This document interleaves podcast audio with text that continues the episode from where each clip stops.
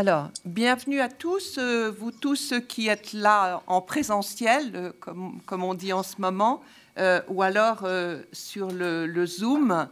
nous sommes ensemble cet après-midi pour nous pencher sur ce que le président Poutine a appelé une opération militaire spéciale, en réalité une invasion de grande ampleur de l'Ukraine, une guerre apparemment totale qui n'a pas de justification et qui est une tragédie d'abord pour l'Ukraine, ça c'est complètement évident, mais aussi pour l'Europe et aussi pour euh, la Russie.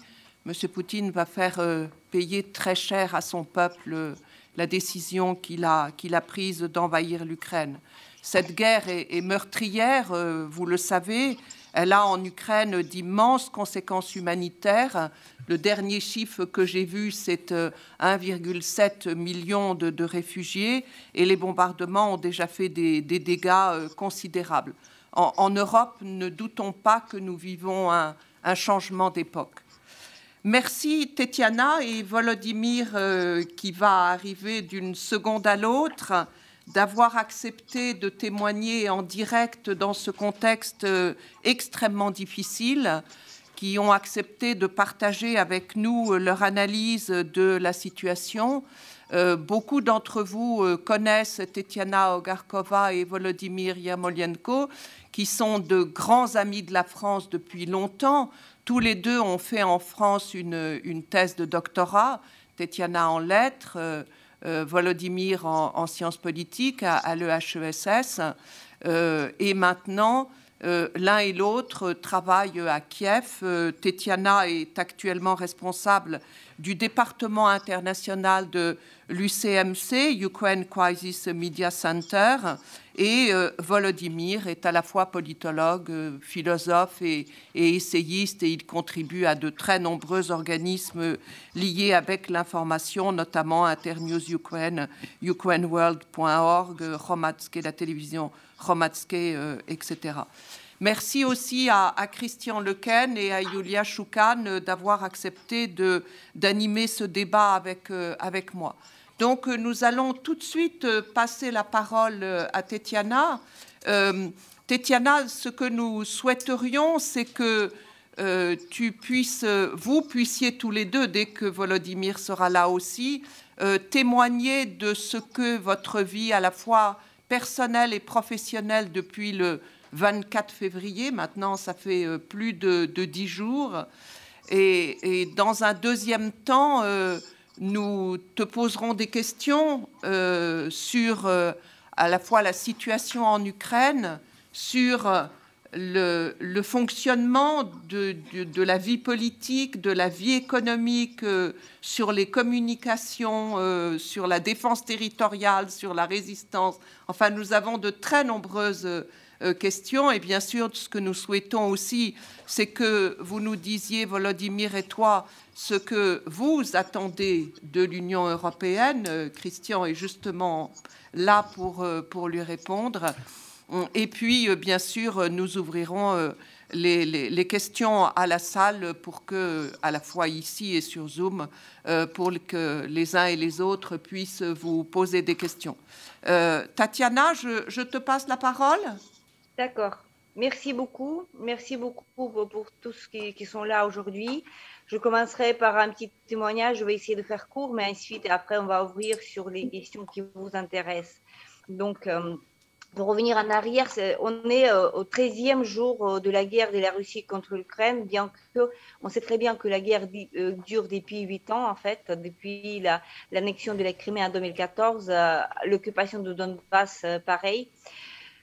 Bien sûr qu'on on se préparait Hum, à une telle attaque, on savait que Poutine a amassé des troupes à la frontière, mais euh, à vrai dire, jusqu'à la dernière minute, on croyait, il y avait quand même un petit pourcentage de l'espoir que ce n'était que du bluff géopolitique, parce qu'on a bien entendu les ultimatums de Poutine vers l'OTAN, on a bien suivi cette frénésie diplomatique, Emmanuel Macron aussi s'était déplacé à Moscou, Olaf Scholz, etc.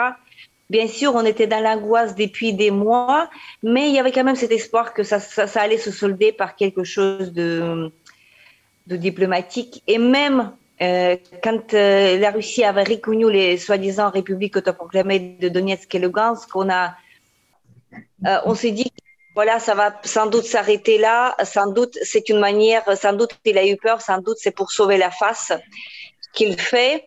C'est pour sauver la face parce que là, il a amassé les troupes depuis des mois et donc euh, finalement, c'est voilà, ça va s'arrêter là. Ça va euh, donc euh, l'Occident va imposer des sanctions. Bien sûr que l'Ukraine ne va pas reconnaître tout ça. Et le moment de 24 février, c'est un moment qu'on n'oubliera jamais, je crois, tous les, tous les Ukrainiens, en fait, parce qu'à 5 heures du matin, il y avait des détonations qui nous ont réveillés. On était au lit et imaginez, il y a, il y a des choses qui détonnent autour de vous. C'est un bombardement, en fait, à côté de chez vous. Tout de suite, vous plongez, vous êtes dans un film d'horreur, en fait, puisque vous ne croyez pas à vos yeux, vous ne croyez pas à vos oreilles, vous croyez que c'est pas possible, en fait. Et donc, euh, très vite, euh, ça se dégrade à une vitesse incroyable, en fait, puisqu'on reçoit des nouvelles, on, tout de suite, on voit le discours de Poutine que c'est une opération militaire pour dénazifier, je sais pas quoi, euh, l'Ukraine. On entend même à peine parce qu'on croit plus, on n'a plus aucune confiance, on comprend ce que ça veut dire. Ça veut dire la guerre.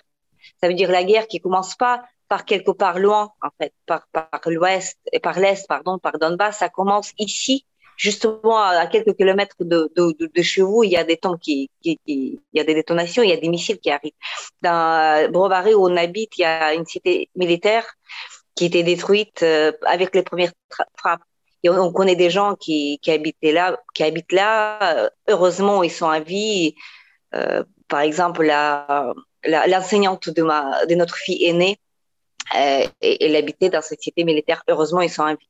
Donc, ça commence très vite. Ça commence très vite. Après, toute la vie normale est bouleversée en quelques heures, à une journée, à peine deux tout de suite, il y a des, on voit des, des, des, des, voitures qui partent ailleurs. Il y, a, il y, avait cette première vague de gens qui commençaient à partir très vite la première journée. Nous, on a resté. La première journée, on s'est réfugié un tout petit peu à la dacha, c'est-à-dire dans la maison de campagne à côté de Kiev, pour être pas à l'auteur parce qu'on habite dans un immeuble euh, à, en hauteur. Vous voyez, donc euh, neuvième étage, après nos parents, c'est 16e étage. Donc, on s'est mis dans une maison comme, comme ça à peu près près de sol en fait pour être on se, disait qu'il y a moins de risque d'être bombardé.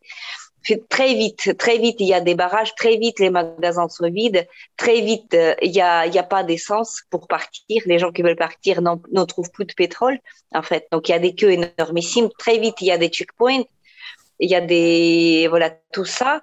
Et très vite on apprend que que plusieurs sites euh, euh, plusieurs villages et villes sont attaqués donc c'est bouleversant pour une vie. Vite, on se rend compte à quel point notre civilisation euh, est-elle fragile en fait. Donc euh, parce qu'il y a, y a 13 jours seulement, on, on, on, avait une vie, je dirais, je dirais normale, euh, une vie qui ressemble à la vôtre. Un peu, voilà, la civilisation. je rappelle que l'Ukraine est un pays européen et Kiev, c'est une ville qui ressemble à Paris, pourquoi pas, donc euh, avec tous les, tous les biens qu'on peut utiliser. Et donc très vite, ça se, ça se transforme à, à, à une espèce de à une espèce de ville siégée, vous voyez. On voit des, des déplacés. Cinq, cinq jours après le début de la guerre, on témoigne en permanence avec Vladimir. Euh, on fait des, je sais pas, de 5 à 10 directs par jour avec médias, plusieurs médias, que ce soit les médias français, canadiens, euh, euh, américains, euh, britanniques, grecs, tout, tout, on fait tout, on explique, on essaie de raconter ce qui se passe. Et finalement, très vite, on est privé même de, de, de, de, la possibilité de rester à Kiev, puisque il y avait un moment où vous annoncez la, la colonne de chars qui s'attendait sur 62 kilomètres qui approchait Kiev par le nord. C'est là qu'on prend la décision de mettre nos enfants un peu plus à l'ouest puisque ça devenait difficile. On craignait aussi d'être coupé de communication eh, puisque la tour télévision était bombardée à, Kiev et tout de suite il y a plus de chaînes. Après c'était réparé, mais à ce moment-là il y a plus de télévision.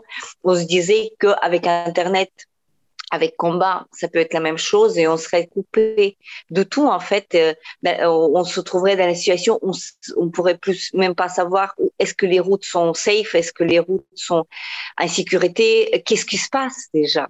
Imaginez, donc vous êtes coupé de, de, de, de, communication.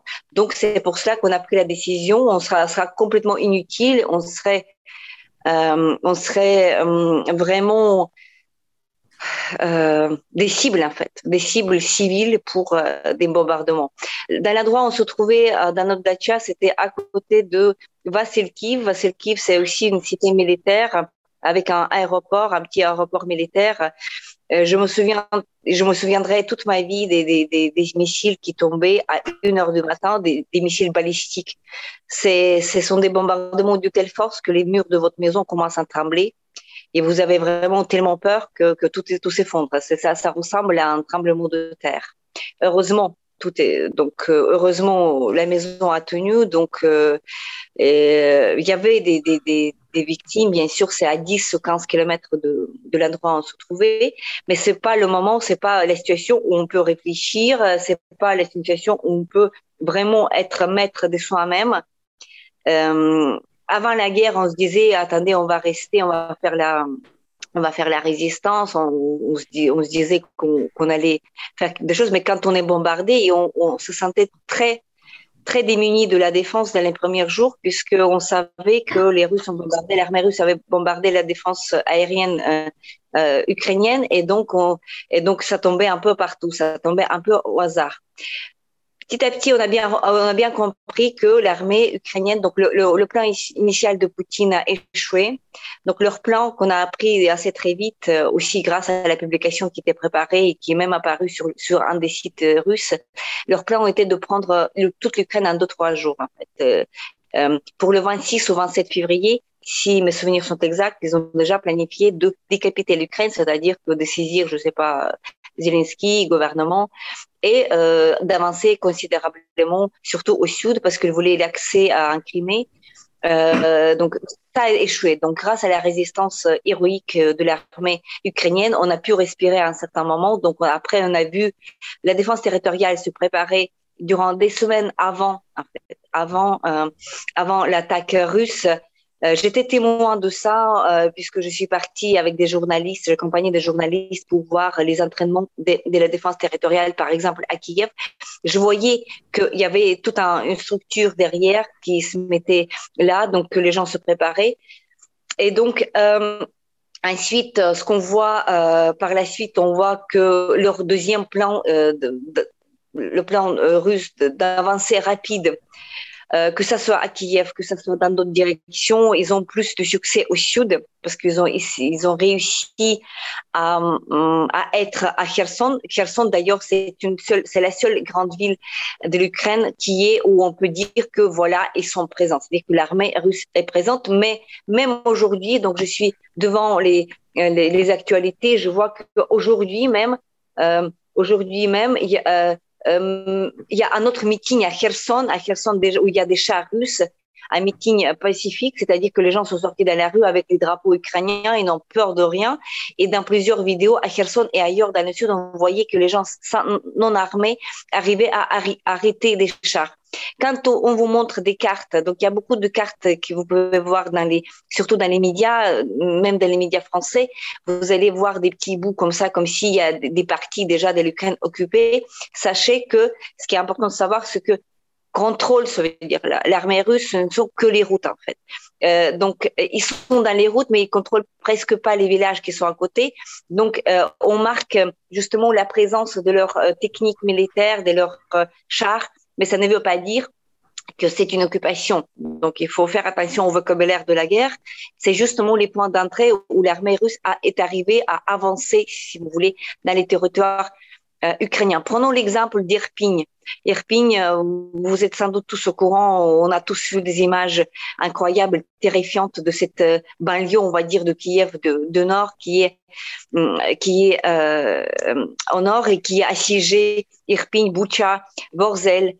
Donc voilà, toutes les villes qui sont assiégées depuis des, des, des, des, jours déjà. Il y a des gens qui se trouvent dans les souterrains, sans l'eau, souvent sans électricité, sans chauffage sans, sans, nourriture et il n'y a aucune possibilité ou presque aucune possibilité de les évacuer. Il y avait quelques opérations d'évacuation, vous avez tous sans doute vu les images d'une famille, toute une famille massacrée. Ma collègue, en ce moment, et depuis le début du conflit, se trouve à Borzel, dans un souterrain. Il a un bébé de 8 mois dans les bras. Et elle est au souterrain une fois par jour. Elle arrive à, à, à, monter un petit peu pour nous passer à une de nos collègues un petit message que nous sommes encore en vie et redescendre. Ils n'arrivent pas à sortir puisqu'il y a des l'armée russe qui est autour, mais euh, euh, ils attendent et, donc l'armée ukrainienne n'arrive pas à les évacuer puisque les, les corridors euh, donc euh, humanitaires c'est du c'est du n'importe quoi. Ils font ça pour pour tirer. En fait, on a vu ça à Mariupol, on a vu ça à Irpin, on a vu ça à Volnovakha. Heureusement aujourd'hui, assumé paraît-il que ça marche. espérons pour pour jamais. Bon, je voulais dire que ils sont à Irpin, mais est-ce que ça veut dire qu'ils vont entrer à Kiev Mais non, tout simplement. C'est une, c'est un combat, c'est une avancée euh, irraisonnée, cruelle, inhumaine. Euh, donc ils prennent des, on, a, on reçoit des informations qu'ils prennent des, des, des, civils en otage à, à Irpin, Mali au nord, mais aussi ailleurs là où ils peuvent, en fait, ils placent les chars parmi les maisons privées pour que l'armée ukrainienne n'arrive pas à tirer.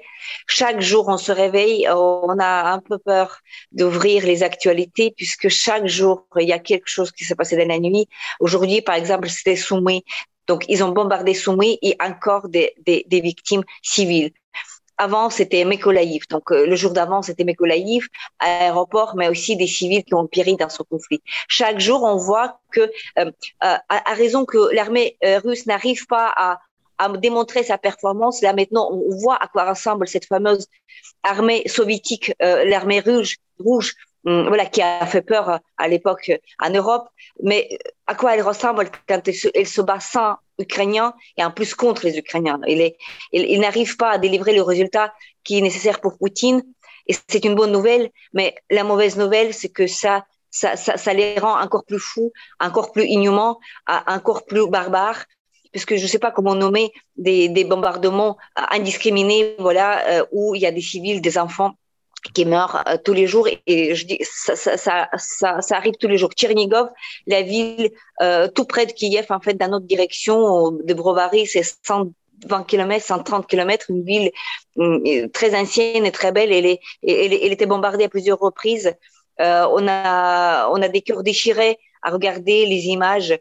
On est seulement au 13e jour de cette guerre, mais regardez seulement à quoi ressemble plusieurs euh, villes et villages déjà en Ukraine. Regardez ce qui se passe à Irpin, c'est un film de catastrophe. Euh, c'est un film d'horreur en fait. Nous, on connaît bien cet endroit puisqu'il y a des amis euh, qui habitaient là. Voilà, heureusement, ils ont pu partir le premier jour.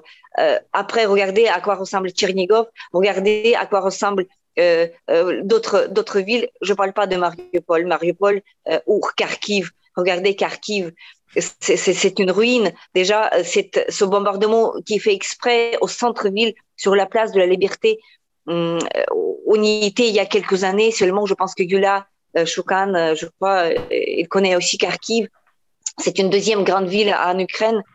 Et on a, on peut pas regarder les images. Ça, ça fait tellement, ça fait tellement mal au cœur, on n'arrive pas à, à, comprendre cette cruauté. Et c'est justement, voilà, donc l'absence de l'avancée réelle et de, de, de, succès militaire voulu par Poutine les rend fous, les rend euh, euh et on peut interpréter ça comme une vengeance contre euh, la population civile en fait, parce que les bombardements comme ça indiscriminés, ils, ils suivent euh, d'habitude les, les, échecs militaires, puisqu'à distance ils arrivent à le faire. Donc la situation est extrêmement dramatique il y a une crise humanitaire dans plusieurs villes, notamment tout d'abord, c'est Mariupol. Mariupol qu'il faut sauver, puisque, puisque Mariupol, elle est, il y a une avancée de, de l'Est, il y a une avancée de l'Ouest de l'armée russe. Donc, c'est une ville vraiment assiégée et c'est une ville qui leur est nécessaire parce que ce qu'ils veulent avoir, ils veulent avoir un corridor, un couloir, euh, un accès terrestre de la Russie qui mène vers le Crimée. Donc, ils vont tout faire pour détruire. Et donc, s'il faut détruire toute la ville, ils vont pas s'arrêter. Donc, catastrophe humanitaire, elle est grande. Et donc, euh, à Kiev, voilà, ils, font pareil dans, Irpin.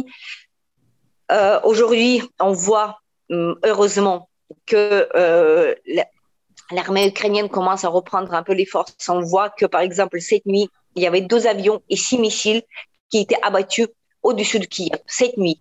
Donc, avec succès, par l'armée ukrainienne, avec l'aide, bien sûr, de, on va pas dire exactement, par les partenaires occidentaux, on va dire, par euh, des, des, des, des, matériels militaires qui est arrivé. Donc, on prouve, euh, l'armée ukrainienne, la défense territoriale, on a traversé le pays, on a vu que chaque petit village, chaque petite ville. Donc, il y a des checkpoints partout. On est fouillé partout. Les, les coffres, tout. Donc, il y a, il y a partout des, des barrages. Il y a, donc, les Ukrainiens ne sont pas prêts à céder euh, même un petit village en fait. Tout est tout est prêt pour euh, dire non, pour arrêter l'ennemi. Donc grâce à ça, c'est vraiment une défense héroïque, sans exagérer. Personne n'était prêt à ça. Je suis convaincue que les Russes savaient pas ce que ce qu'ils allaient voir ici. Même nous, on est surpris. Et je pense que nos, nos amis occidentaux sont aussi surpris par la persévérance et par la force et par l'héroïsme, sans exagérer, de l'armée ukrainienne.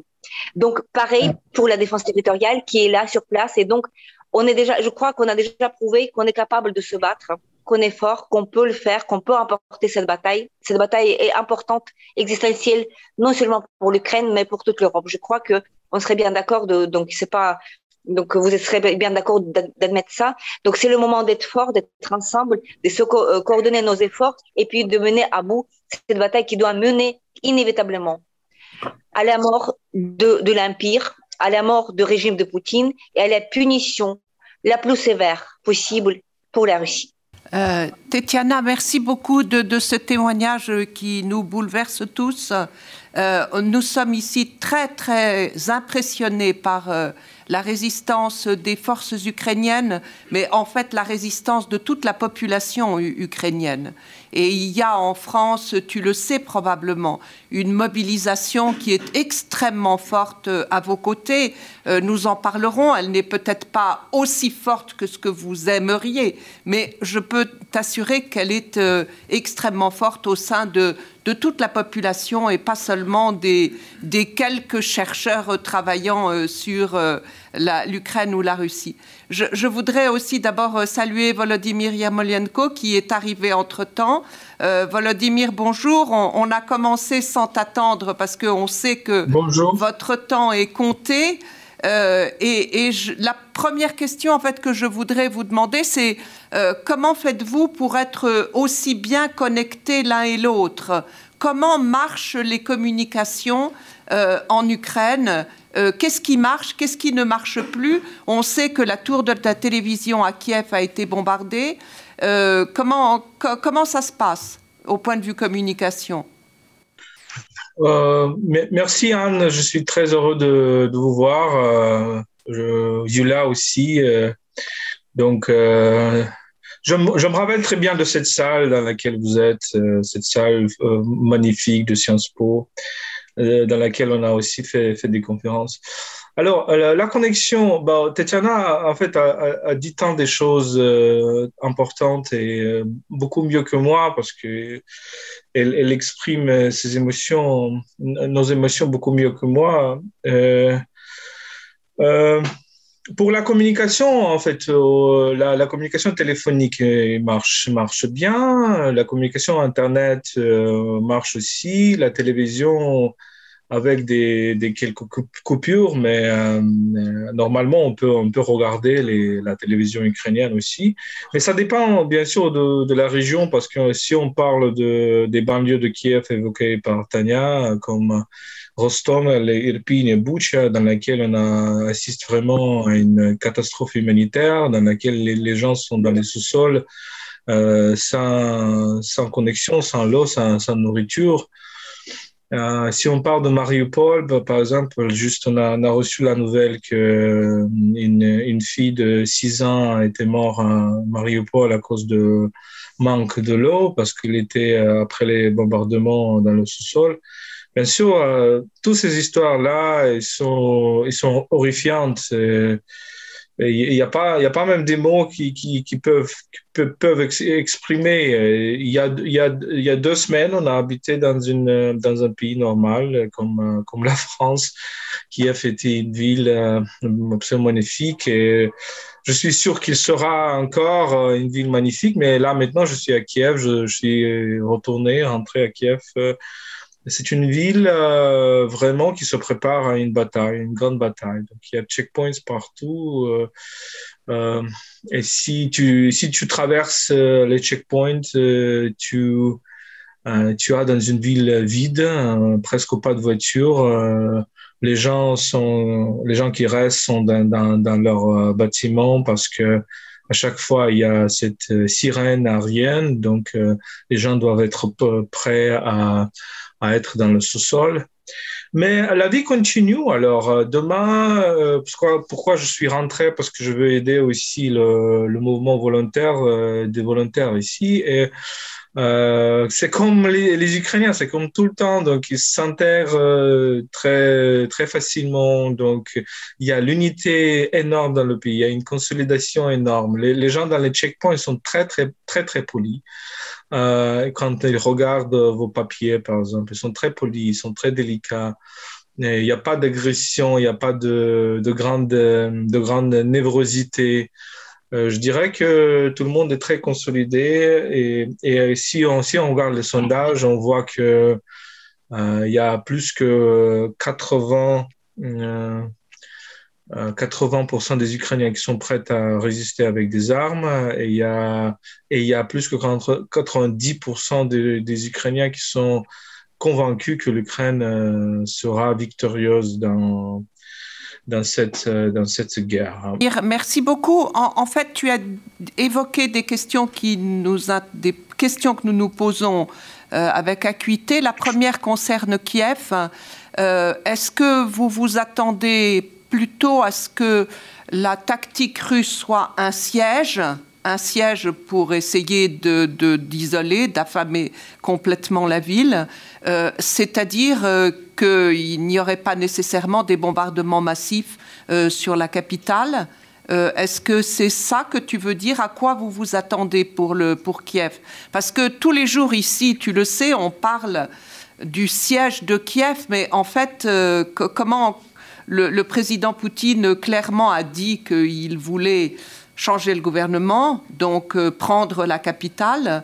Euh, comment va-t-il s'y prendre? Comment vous pensez qu'il va s'y prendre? Et puis une deuxième question que tu as évoquée, qui est très importante, euh, tu dis la vie continue, mais comment fait-on pour travailler dans un pays qui est en guerre?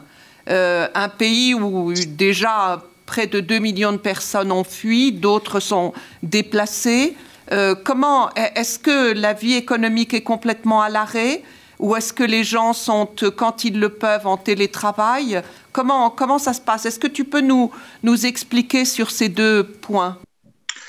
Alors, pour Kiev, euh, bon, c'est difficile à dire qu'est-ce qui est dans la tête de Vladimir Poutine. Euh, je suis sûr même que Michel Yelcheninov, qui a écrit un livre là-dessus, aurait, du mal maintenant de, répondre aussi parce que Bon, euh, on, voit que on voit que la Russie bombarde des villes. On voit que la Russie bombarde Kharkiv, qui est une ville plutôt russophone, euh, la deuxième grande ville de, l'Ukraine. Alors, euh, je me pose la question si si les Russes voulaient vraiment voulaient vraiment faire l'Ukraine rentrer dans leur sphère d'influence, pourquoi bombarder Kharkiv, euh, dans laquelle vous peut-être pouvez, euh, il y a dix ans, euh, même il y a cinq ans, trouver des, des gens qui seraient un peu sympathisants à la Russie. Là, maintenant, quand, quand vous voyez ces, ces photos, ces vidéos horribles, c'est difficile à dire. Euh, je vous conseille d'ailleurs de regarder beaucoup de, beaucoup de photos, beaucoup de, vidéos, parce que nos mots, ce sont, ce sont des mots. Il faut, il faut les voir. On, les, on, les, on les poste, euh, on les fait beaucoup à notre Twitter, Ukraine World. Euh, vous pouvez, vous pouvez voir les vidéos et les photos de ces atrocités. Euh, Tetiana avec euh, Ukraine Crisis Media Center aussi euh, fait beaucoup. Donc, j'ai pas la réponse pourquoi les Russes n'ont pas encore bombardé Kiev euh, dans la façon dans laquelle ils, ont bombardé Kharkiv et Soumy. Peut-être ça va arriver, on sait bien, on, on sait rien, on sait rien. Peut-être euh, ils, comprennent que les forces antiaériennes sont concentrées beaucoup beaucoup plus autour de Kiev. Peut-être ça c'est aussi une explication. Bien sûr, ils vont essayer d'encercler Kiev, comme, ils avaient fait à Mariupol, à Tchernihiv, Etc. Mais Kiev est une ville énorme et ça serait très difficile de, de j'imagine. Oui, ils contrôlent peut-être quelques, quelques, quelques voies au nord, euh, mais disons qu'ils ont essayé d'entrer par l'ouest, du côté de Jitomer.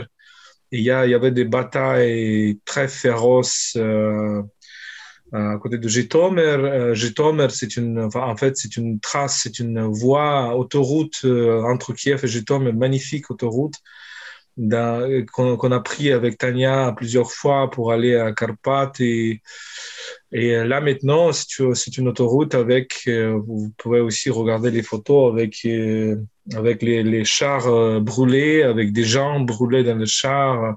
Donc vraiment un paysage, un paysage horrible.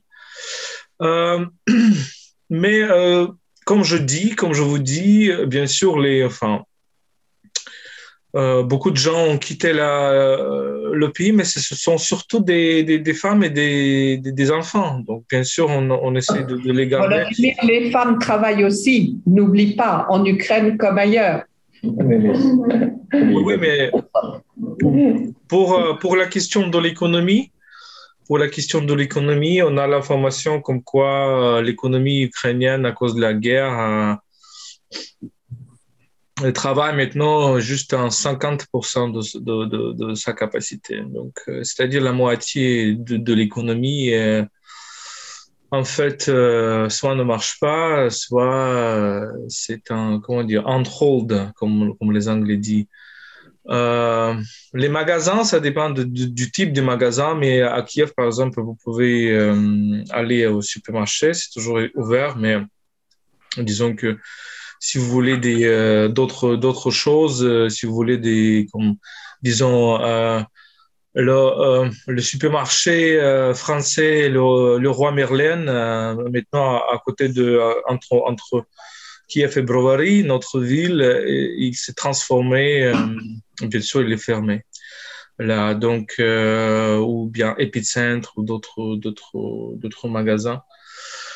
Donc c'est comme ça. Nous, les, journalistes, bien sûr, on travaille par télétravail et on continue notre, notre travail avec euh, notre site et notre Twitter, Ukraine World. En fait, on a une augmentation de l'audience euh, énorme. Bien sûr, tout le monde se, concentre, se, sur l'Ukraine, mais parfois, ce qu'on fait notre travail dans les, sous-sols, euh, dans des abris, et, parfois, on perd le contact avec quelques, quelques de, nos, collègues, et, puis on, on, pose la question où ils sont, et en, fait, on les retrouve dans deux jours, par exemple. Ça arrive aussi, malheureusement, donc euh, c'est comme ça. Euh, j'ai une autre question avant de passer la parole à mes collègues euh, concernant le fonctionnement de, la vie politique. Euh, Est-ce que quelque chose fonctionne encore dans ce domaine-là? Est-ce qu'il peut y avoir des contacts euh, euh, des liens entre les membres du gouvernement, entre les membres du gouvernement et, les députés, les maires? On a vu que les maires des villes euh, étaient en, première ligne, en, fait, bien souvent, surtout lorsque leurs villes sont attaquées. comment, qu'est-ce que tu peux nous en dire? Ah, la vie politique continue, donc il ne faut pas exagérer non plus. Alors, toute euh, la, la, compétition, la compétition euh, très très forte qu'on a dans la, dans la, vie politique ukrainienne. Donc, euh, ce qui distingue la, la, politique ukrainienne de la politique en Russie, en Biélorussie et d'autres, dans d'autres pays, c'est que une vie, c'est une politique démocratique avec une compétition énorme entre les partis. Et disons qu'avant, juste avant l'invasion, il y avait une table ronde euh, qui, qui, a intégré tous les partis opposés au Zelensky, mais opposés, donc tous les pro, euh, pro les partis pro-européens opposés à Zelensky.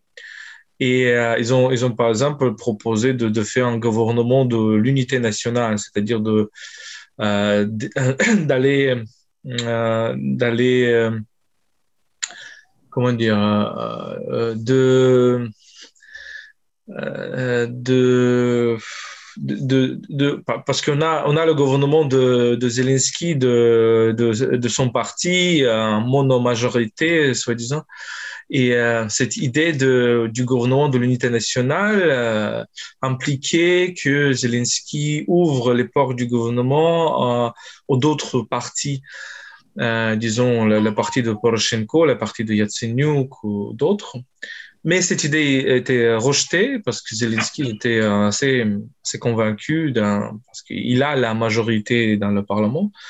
Là, maintenant, on a une rating de Zelensky qui est énorme, qui est euh, sur, sur, ce qui est plus de au-dessus de 90%. Je pense que c'est 93% quelque chose qui sont qui, le soutient. C'est-à-dire, euh, donc, euh, on peut dire que la nation considère Zelensky comme comme comme son leader. Et ça, c'est un paradoxe énorme, c'est une transformation absolument énorme parce que euh, il y avait beaucoup de gens, y compris nous, avec Tetiana, qui ont été euh, ben, on n'était pas sûr que Zelensky, qui est un ancien comédien, qui, qui, qui n'a jamais pris la question de la guerre avant sa présidence au sérieux, qui, euh, qui a gagné ses élections avec des propositions très très naïves et très très utopiques, euh, comment terminer la guerre euh, dans le Donbass avec la Russie. on avait des doutes que Zelensky peut effectivement mener le pays, et là maintenant on voit que il le peut. Donc, c'est-à-dire, euh, il n'y a pas de, a pas de fraction en Ukraine, mais euh, non plus. Euh, il n'y a, plus de cette fraction. Il n'y a plus de, plus de, de, l'opposition visible à Zelensky. Donc, je pense que les, les hommes politiques, y compris de l'opposition, ils disent qu'on on va parler de la politique après, après notre victoire. Voilà. Euh, nous avons tous été impressionnés aussi par le président Zelensky, par euh, sa combativité. Et en effet, il, apparaît comme le, symbole de la résistance. C'est ce que tu nous, c'est ce que nous dis, et c'est comme ça qu'il a été euh, perçu très largement en France. je vais passer la parole à, Julia. Et, et, Tetiana est, aussi à tes côtés pour, pour répondre, n'est-ce pas, Tetiana nous avons tous été impressionnés aussi par le président Zelensky, par euh, sa combativité. Et en effet, il, apparaît comme le, symbole de la résistance. C'est ce, que tu nous, c'est ce que nous dis, et c'est comme ça qu'il a été euh, euh, perçu très largement en France. je vais parler passer la parole à, Julia. Et, et, Tetiana est, est, aussi à tes côtés pour, pour répondre, n'est-ce pas, Tetiana oui, bonjour, euh, bonjour Volodia, bonjour Tetiana. Euh, je suis très très très heureuse de vous voir et très contente de vous savoir, au moins jusqu'à ce moment-là, en sécurité, en sécurité relative. En tout cas, vous êtes avec nous, bien connectés, et c'est super de, de, de, de, vous avoir et d'avoir de vos nouvelles. Je vous poserai une question sur la sur la résistance. Tatiana, au début de son intervention, tu as évoqué euh, voilà, la surprise un peu, que toi-même tu as été euh, évoqué, impressionné, euh, impressionné par, par l'ampleur de cette résistance. Et dans le même temps, tu as rappelé que le pays est en guerre depuis 2014. Et donc, à cet égard, on a vu déjà des formes de mobilisation, effectivement, dans, dans la société ukrainienne. Et donc, est-ce que, vous identifiez de cette résistance? Est-ce que vous voyez des continuités avec ce que l'Ukraine connaît déjà depuis, depuis 2014 Ou est-ce que vous voyez de nouvelles formes aussi émerger euh, nouvelles formes de solidarité ou d'entraide. Euh, donc euh, voilà, est-ce que vous pouvez nous, faire le, point et, partager vos, impressions sur cette résistance citoyenne? Oui, en effet, c'est vrai que on est impressionné par cette mobilisation extrême de la société, mais je dirais que quand même, voilà, tu poses la question sur la continuité, donc on a tous euh, l'expérience, et toi aussi, tu as, visité l'Ukraine à plusieurs reprises euh, depuis 2014. je sais que tu étais à Kharkiv et puis dans d'autres, plusieurs autres villes à l'Est, mais je dirais que à ce moment-là, quand même, c'était une guerre locale. Donc, on dit qu'on était en guerre. Oui, on était en guerre, mais c'était une guerre locale. C'était une guerre qui, hum, comment dire, ne touchait quand même pas physiquement au niveau le plus fondamental, chaque être humain en Ukraine. Aujourd'hui, aujourd'hui, la situation est très différente. J'ai déjà dit à plusieurs reprises ce que fait la Russie aujourd'hui, ça ressemble beaucoup à une attaque terroriste. Pourquoi? Puisqu'il y a cet effet de l'imprévu, on sait, quand on se réveille chaque jour, on ne sait pas où est-ce qu'ils vont frapper.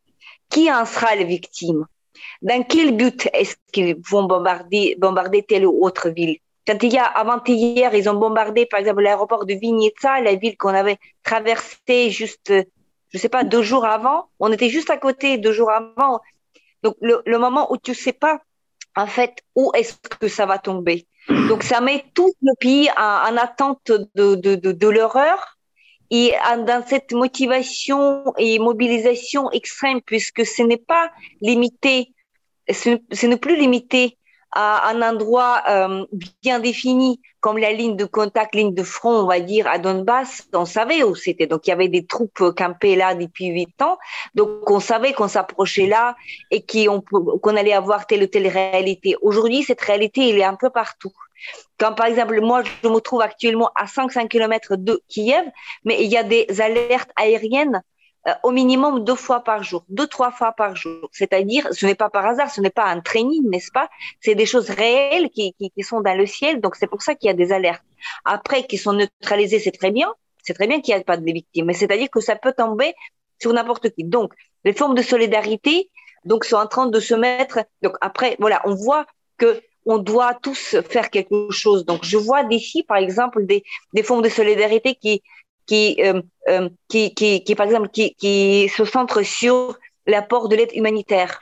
Et c'est d'ailleurs ce qu'on envisage de faire avec Vladimir dans les semaines à venir. Il y a des, des, des voitures euh, qui partent de l'ouest à l'est, puisqu'il n'y a pas de voie aérienne, n'est-ce pas? Il n'y a que des routes et plusieurs routes sont barrées parce qu'ils sont explosés de plusieurs directions. Mais cette direction de sud-ouest elle marche bien. Il y a des, camions, des, voitures qui arrivent avec l'aide humanitaire, avec des réseaux de volontaires qui sont hum, euh, d'un côté à côté de la frontière et après dans les pays étrangers. Et ensuite, les réseaux hum, volontaires qui sont mis en place à Kiev pour distribuer cette aide humanitaire ou bien les besoins de la défense territoriale, etc., etc. Ensuite, ce qui nécessite vraiment cette réseau de solidarité, c'est évacuation. Évacuation d'un et ça peut arriver dans n'importe quelle ville, en fait, puisque les gens qui, qui sont privés de tout, de, de fondement, c'est-à-dire de l'eau, d'électricité, euh, il y a souvent les enfants, souvent les, les femmes qui peuvent rien faire, des, des jeunes mamans qui ont des bébés euh, vraiment tout jeunes dans les bras, ils sont incapables de se défendre, donc il faut les, les, les amener, les évacuer. Aujourd'hui, on voit aussi donc, euh, je suis navrée de voir les chiffres de voilà estimés. Donc, bientôt 2 millions d'Ukrainiens qui ont parti, qui ont parti de l'Ukraine. C'est énorme. Mais c'est énorme, c'est énormissime. On ne peut pas imaginer des chiffres. Mais, mais on est 42 millions, n'est-ce pas? Les chiffres ne sont pas exacts, mais à peu près 42 millions, n'est-ce pas? Donc, on ne peut pas tous aller. Et je vois des réseaux, des solidarités énormissimes qui se mettent en place en Pologne, en Slovaquie, dans d'autres pays voisins, pour euh, déjà, déjà en France, déjà en Allemagne, pour mettre hum, les gens à l'abri, pour leur trouver les appartements, pour les trouver un logement, pour les trouver des moyens de subsister, etc., etc. C'est, ça devient euh, énorme. Donc c'est pour justement pour euh, aider la population. Euh, dans, dans, les, dans les années de conflit, de, de la guerre à Donbass, il y avait un million, un million et demi de déplacés internes voilà, de, de, de, de, déplacés internes, c'est ça qu'on, le terme.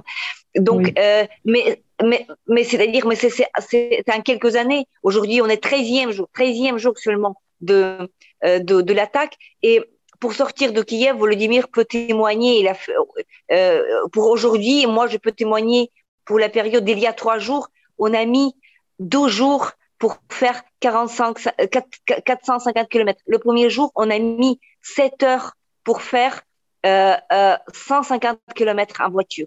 C'est-à-dire qu'il y a tellement de voitures qui partent de Kiev, mais ils, ne partent pas uniquement de Kiev, ils partent de Kharkiv par Kiev. Voilà, les gens essayent de, de quitter les zones de combat et donc ça nécessite justement toute entraide. Pour voir, voilà, pour, au niveau du business, il y a les, services tels que Booking, tels que, euh, je sais pas quel autre, Airbnb, etc., ça marche plus, c'est fini. Donc, il n'y a, a, plus de ça. Il n'y a plus aucune place.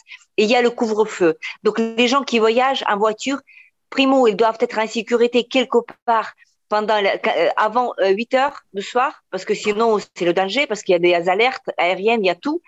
Et ensuite, il n'y a pas suffisamment d'hôtels, il n'y a pas suffisamment de même chez les particuliers. Nous, ce qu'on a vécu, on a vu un hôtel où on était par exemple neuf dans la chambre et on était, on, on avait de la chance en fait parce qu'il y avait des gens qui dormaient dans le couloir. Donc les, les, les business, je veux dire, un hôtel, il accueille tout le monde, que les gens dorment par terre en fait.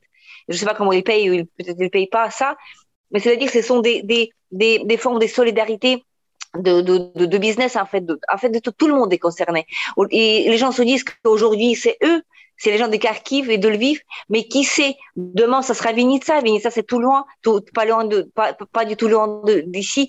Euh, ici, euh, à l'endroit où je me trouve, on n'est pas loin de Moldavie. Des Moldavie, il y a Transnistrie, etc. Donc, ça peut arriver à n'importe qui et à n'importe quel moment en fait. Donc c'est vraiment une technique de terroriste. Donc il a, voilà, donc l'armée russe euh, procède par euh, cette technique terroriste et de ce qu'il fait avec le nucléaire, bon, c'est un autre sujet bien sûr, mais c'est ils prennent des, des, objets nucléaires en otage en fait. Donc c'est extrêmement dangereux. C'est extrêmement dangereux parce qu'on ne sait pas voilà jusqu'où ils sont capables d'aller et jusqu'où on le permet d'aller en fait. C'est et donc cette cette menace qui est mm, permanent, je veux dire 24 heures sur 24. Donc, elle fait que tout le monde essaie de d'aider comme il peut en fait. Donc, j'ai jamais imaginé des pacifistes dans nos réseaux d'amis. Il y a, y, a, y a beaucoup de gens euh, voilà, des gens avec des lunettes, vous connaissez le type, voilà, des pacifistes qui n'ont jamais pensé à prendre des armes, etc., qui sont aujourd'hui dans la défense territoriale. Donc il y a des, des, des, militants de droits de l'homme qui n'ont jamais été agressifs, ni militants, ni quoi que ce soit, qui prennent les armes, qui, qui mettent l'uniforme, puisque c'est le seul moyen de survivre, tout simplement. Donc euh, euh, je dirais que c'est une mobilisation à une euh, échelle énormissime, puisque c'est de ça que dépend notre vie, en fait. Ce qu'on veut éviter et ce que ce que ce qu'on ce qu'on rêve, c'est que l'Ukraine reste, l'Ukraine résiste et que qu'on soit pas rasé, tout simplement, de, de, la carte, de voilà, tout simplement. Merci beaucoup, Tatiana. Maintenant, je, je, me tourne vers Christian Lequen. Oui, bonjour euh, Tatiana et, et très heureux aussi de pouvoir vous parler en sachant que vous êtes euh, pour l'instant en, sécurité.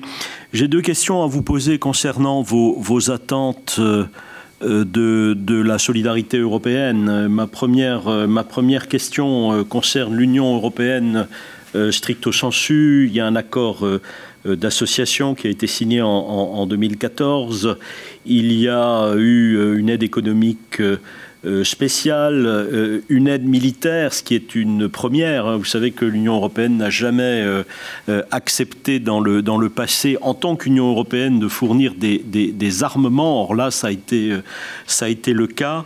Euh, mais au-delà de ça, j'ai envie de vous demander, bien sûr, on a, on a noté aussi la, demande d'adhésion euh, du président Zelensky, qui a été suivie euh, d'ailleurs par des demandes aussi des chefs d'État et de gouvernement géorgiens et moldaves.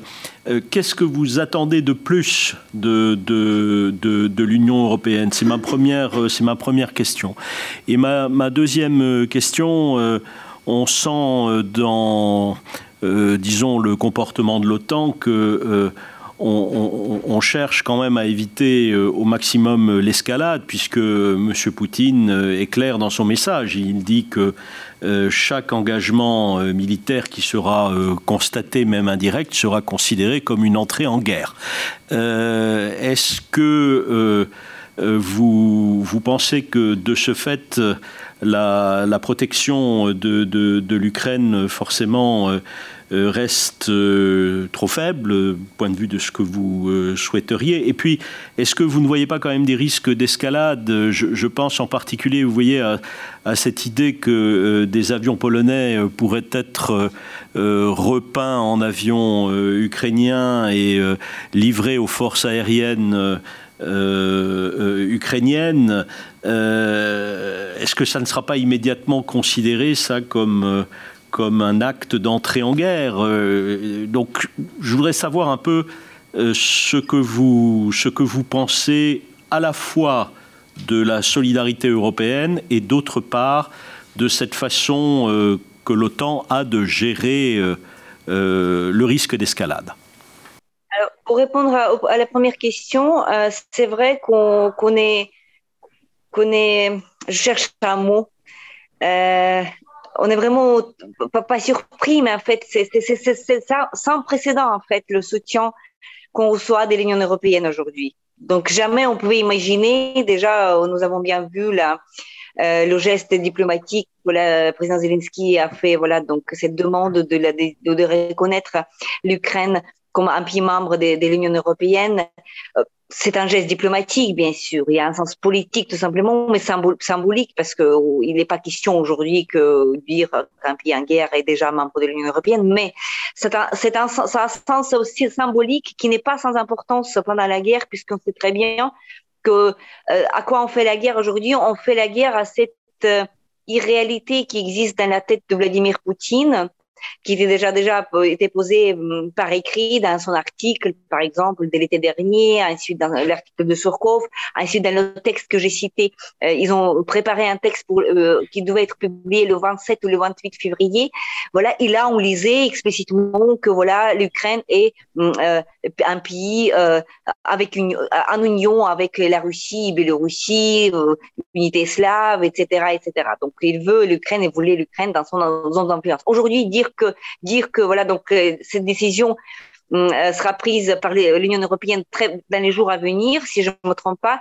Elle est très importante symboliquement, même si donc ça ne veut pas dire que qu'on est déjà dans l'Europe, ça ne veut pas dire que des choses concrètes, mais ça veut dire qu'on est au niveau d'idées, ça sera une victoire pour l'Ukraine et ça va apporter beaucoup de choses euh, à l'Ukraine au niveau symbolique. Ensuite, les armements, euh, oui, donc ça c'est ça c'est aussi un précédent. On est on était un peu sans parole, on ne croyait pas en quelque sorte nos yeux de voir ça hum, comme actualité.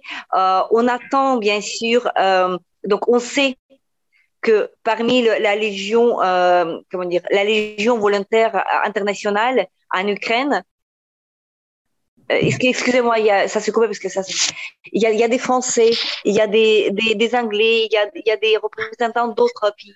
Donc il y a des gens qui, sans que l'Union européenne entre en guerre avec la Russie, il n'est pas question de ça, mais qui, donc, choix personnel. Donc il y a des, des, gens qui arrivent se combattre à côté des Ukrainiens aujourd'hui. Et ça, c'est vraiment sans prix. On apprécie énormément ce choix personnel donc, ça, ça, ça permet à l'Ukraine de d'avoir un soutien réel, militaire, sans que ça mette au risque, un risque, euh, voilà, les États, les États membres de l'Union européenne. Ceci est, euh, ceci est, très important, en fait. Euh, pour l'OTAN, euh, je pense que le débat public on comprend tout à fait, voilà, les, euh, on comprend tout à fait les arguments que l'OTAN ne veut pas couvrir le ciel, euh, créer cette zone d'exclusion aérienne, puisque ça voudrait dire qu'il devait abattre les, les, directement les avions ou les missiles venant de la Russie. Ça voulait dire pour euh, les Russes qu'il y a une attaque directe militaire, donc on est en guerre. Mais je crois que nous ne sommes pas des experts militaires, mais il y a des indices qui me font croire que et implicitement, donc sans faire des gestes publics euh, comme ça, il y a de l'aide réelle en fait à l'armée ukrainienne. Et donc il faut y penser d'une manière intelligente et d'une manière euh, beaucoup plus souple que de que, que, de dire aux déclarations on est en guerre on n'est pas en guerre avec la Russie. Personne ne veut être en guerre avec un État nucléaire et surtout personne ne veut voir deux pays nucléaires s'affronter dans un combat. Ça c'est très clair puisque ça sera le prix d'une telle affrontation peut être encore plus grand mais je pense que c'est le moment de, déjà de, faire, de, de, d'employer, de, mettre en scène des, des, des méthodes euh, plus souples, voilà. Donc pas, toujours publiques pour l'aider l'Ukraine. C'est une chose. Deuxième, chose, donc cette peur de, de la Russie, de leur, donc céder au chantage, même au chantage nucléaire de, de la Russie, c'est une stratégie perdante, puisque Poutine sait très bien que ce chantage nucléaire, elle marche très bien, mais c'est une, s'il pense d'employer des, des, armes stratégiques, nucléaires stratégiques, c'est une destruction mutuelle garantie, n'est-ce pas? Donc, ça sera justement la fin pour eux aussi. Et donc, il y a des choses qui nous font croire que c'est une chose qu'ils veulent éviter aussi. Donc, euh, Poutine peut être fou, mais pour activer des telles armes, il faut, il suffit pas une seule personne. Il faut quand même euh, un, toute une procédure que, et à chaque étape de cette procédure, il y a des, il y a des, on peut avoir des obstacles. Une fois de plus, nous ne sommes pas des experts militaires, nous ne sommes pas des experts de nucléaire, mais ce qu'on croit que, euh, ce qu'on sait dans notre expérience, c'est que à chaque moment de faiblesse, à chaque moment on dit, écoutez, on va calmer l'agresseur, on va le, on va céder pour le calmer, pour, pour qu'il touche pas, pour qu'il n'aille pas plus loin. Écoutez, ça, on avait commencé avec Crimée en 2014, donc les euh, plusieurs, bah, implicitement tout le monde était d'accord, personne n'a reconnu Crimée, mais implicitement, tout le monde est d'accord que voilà qu'on le laisse tranquille, qu'il a mangé Crimée, qu'on le laisse ici. On voit qu'il s'arrêtera, ça, s'arrêtera pas. Donc Poutine ne comprend que la force. Donc il faut avoir du courage, tout simplement. Il faut avoir du courage, mais d'une manière intelligente et de s'affronter, de pas avoir peur et de pas céder au chantage aussi facilement. Voyez, donc pas de, d'affrontement militaire direct, mais en même temps il faut pas pardonner, il faut pas céder, il faut pas avoir peur puisque les forces de l'OTAN, les forces de l'Union européenne, ensemble, comparées à la Russie, c'est quand même des forces supérieures, n'est-ce pas? Donc il faut avoir le moral, il faut vraiment se mettre tous ensemble puisque là, c'est le moment décisif. Si l'Ukraine tombe, Écoutez, ça sera, ça sera très, très vite le tour de, des pays membres de l'OTAN, notamment des pays baltes. Donc, il faut tout faire pour l'arrêter. Euh, quand il avait commencé, on est 13e jour seulement. Écoutez, il faut, il faut vraiment tout faire pour pour que euh, cette guerre s'enlise pas dans l'OTAN, pour qu'il ne crée pas une nouvelle Syrie au centre de l'Europe. Euh, voilà. Merci beaucoup, Tetiana. Alors maintenant, ce que je vous propose, ce que je te vous propose à Volodymyr et à toi, c'est de d'ouvrir le, débat à la salle. Alors, à la salle ou au Zoom, est-ce que vous avez tout de suite une question et, après on... Je lirai après une des questions. D'accord, d'accord. Il, faut que monsieur parle absolument dans le micro. Ah oui. Je vais lui passer. Euh, voilà. Est-ce que vous pouvez vous présenter? Non, non, je me mets là de manière à qu'il me ah, voit. Vous pouvez faire ça aussi, hein, vous me voyez? Voilà. Bonjour. Bonjour Tatiana et Volodymyr. Bonjour tout le monde ici présent. Je suis Gianpaolo Bertuletti de MPE Media, une revue en ligne spécialisée dans les matières premières et l'énergie. Ma question est très simple. Euh, euh, on a demandé, l'Ukraine a demandé de les Européens et les Américains d'arrêter d'acheter le pétrole russe. Alors, pas, Tatiana, vous avez entendu la question de monsieur ou vous ne l'entendiez pas? Oui, j'ai entendu. D'accord. Tatiana aussi Tatiana, vous l'avez entendu aussi? Oui. Je peux continuer. continuer avec le. Oui. Ah oui, tous ceux qui sont en Zoom, en effet, on nous a dit ça. Il faut que vous preniez le... Je reprends, je reprends. Oui, on peut faire un petit message à, tous nos amis qui sont connectés de bien couper leur micro, s'il vous plaît. Merci. Je continue. Donc, euh, la Russie euh, exporte aujourd'hui presque 8 millions de barils par jour de pétrole les pays de l'OSCE qui ont été mis dans une liste rouge ou noire, la couleur que vous voudrez, en, achètent à peu près 4 millions et demi. Euh, est-ce que vous pensez que le fait d'arrêter d'acheter le pétrole russe pourrait effectivement contraindre Poutine et le Kremlin de d'arrêter plus vite Et combien de temps pensez-vous qu'éventuellement pourrait arrêter la, vite la guerre? Merci beaucoup. De toute manière, Dava Ukraine. Je peux répondre peut-être. Oui, on sait bien que euh, le gaz et le pétrole, ce sont des ressources principaux du budget russe. Et en fait, c'est ce que les Ukrainiens euh, euh, disaient au monde entier il y, a, il, y a, il y a déjà des années que le gaz, le pétrole, ce sont des, des armes aussi. Ce sont pas seulement des questions économiques, mais les questions politiques aussi. Euh, effectivement, si on, fait l'embargo, si on euh, coupe, si on diminue euh, de façon très substantielle les exportations du gaz et du pétrole, bien sûr, ça sera assez difficile pour l'Europe, assez difficile pour tout le monde, assez, difficile pour l'Amérique aussi. Mais peut-être c'est aussi le temps de, de, le faire parce que c'est ça qui est le budget, ça qui forme le budget russe. Et c'est ça qui finance euh, finalement, qui euh, font le financement de, l'agression militaire. Alors, il y a plein de, on, voit maintenant que les sanctions de l'Occident, ils marchent très bien. Donc, euh, juste peut-être pour revenir à, la question précédente, quoi l'Europe, qu'est-ce que l'Europe peut faire aussi? C'est, je, pense que c'est naïf de croire que euh, les Russes vont, protester contre la guerre, ou qu'il y a un mouvement pacifiste en Russie.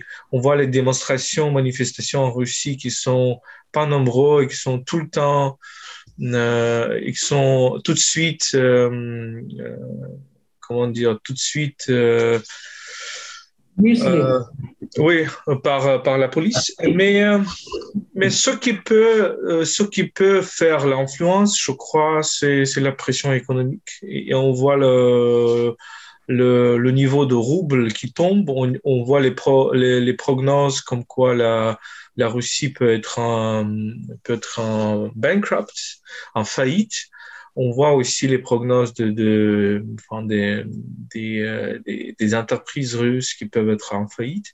Je pense que c'est aussi important. Euh, c'est aussi important de cette pression, euh, cette pression financière, cette pression économique. Et l'Ukraine, il faut, il faut comprendre que l'Ukraine maintenant, c'est aussi un pays qui qui est aux sources de la nouvelle consolidation de l'Europe, euh, il me semble.